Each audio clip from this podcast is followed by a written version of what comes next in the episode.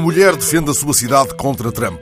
A sua cidade é Paris e ela, Anne Hidalgo, a presidente da Câmara de Paris, está em Tóquio promovendo a sua cidade junto dos turistas japoneses. Sabe-se que o terrorismo provocou o ano passado, só no ano passado, a perda de um milhão e meio de turistas à cidade de Paris.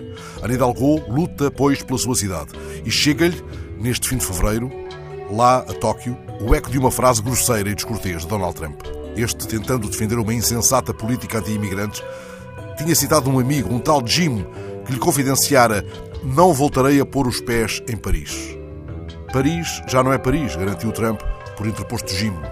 Talvez ele devesse meditar na inscrição da lápide de Jim Morrison no Père Lachaise, em Paris. Queima o teu demónio interior. Este Jim, o norte-americano que repousa em Paris, sabia, aliás, o suficiente de demónios. Mas a resposta de Anne Hidalgo tenta reconduzir o presidente dos Estados Unidos a um patamar de razoabilidade e de sensatez. Ela diz simplesmente: ninguém sublinha o facto de a criminalidade estar ligada à venda livre de armas nas grandes cidades norte-americanas. Pelo menos não nos divertimos a fazer comparações. Estas são declarações inamistosas, sublinha Anne Hidalgo.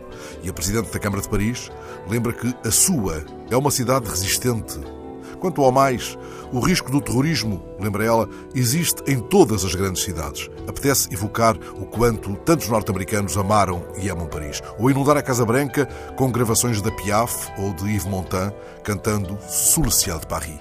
Mas Trump prefere soltar os demónios. Ora, um que sabia de demónios era o Hemingway. E seria talvez avisado que um dos assessores de Trump lhe lembrasse que, logo após o atentado à redação do Charlie Hebdo, um dos livros que aparecia com frequência entre as flores colocadas em redor do Bataclan e que, aliás, esgotou rapidamente nas livrarias da capital francesa, era do escritor norte-americano. O título desse livro, Paris é uma festa. O livro de Hemingway termina com uma frase que uma alma caridosa deveria também fazer chegar a Trump. Paris vale sempre a pena e retribui tudo aquilo que lhe deres.